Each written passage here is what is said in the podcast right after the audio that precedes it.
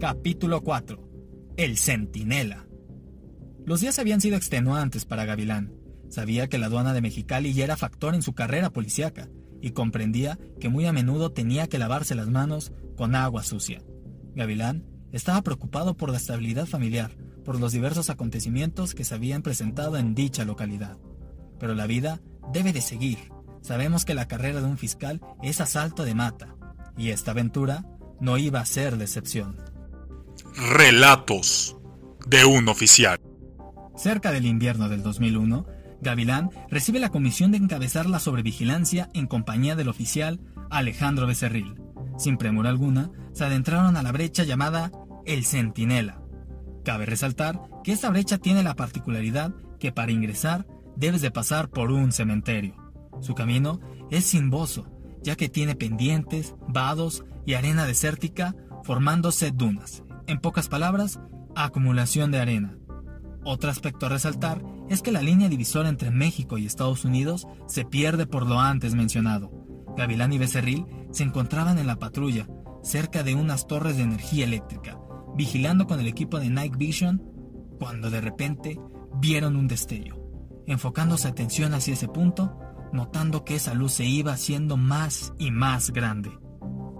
Viendo por lo extremoso del terreno que era un vehículo, decidieron esperarlo y marcarle el alto cuando estuviera más cerca, recordando que obviamente ese paso era restringido.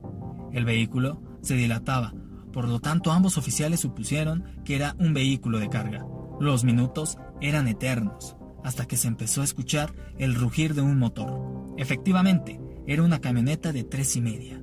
De inmediato, prendieron las luces de la torreta y el spotlight, ordenándoles por el altoparlante que se detuvieran.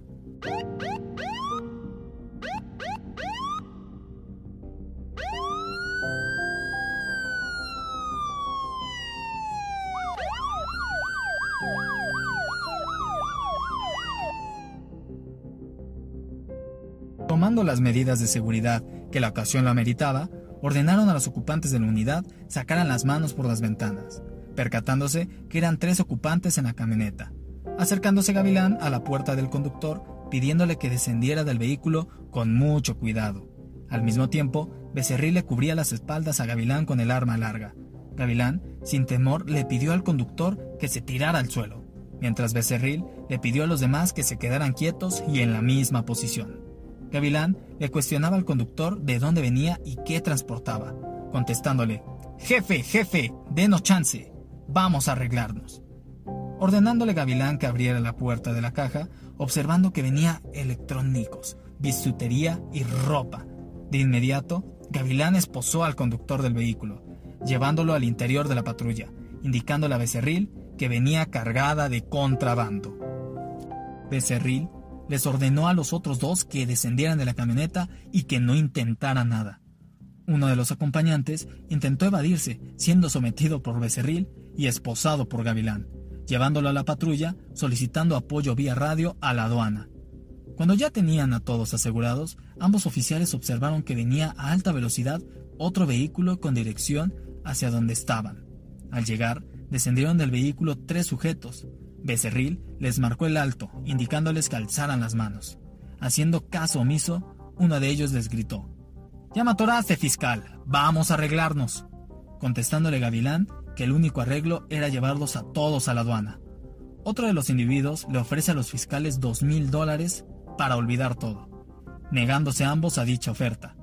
Los dos oficiales observaron que los sujetos se colocaron en posición de ataque. De la nada, uno de los sujetos empieza a disparar.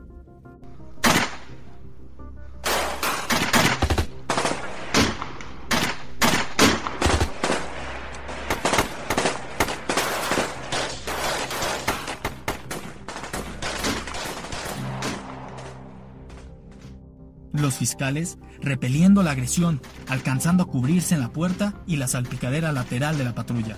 Seguía la balacera, observando que uno de los sujetos se había subido al camión, intentando encenderlo, no logrando su cometido, ya que Gavilán y Becerril lograron dispararle a las llantas.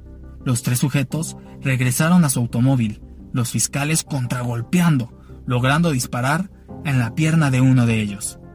Con coraje, los individuos aventaron una botella encendida a la patrulla, incendiando el cofre y dañando a Becerril. Esta historia continuará. No te pierdas el final de temporada, próximo miércoles, 9 de la noche. Relatos de un oficial.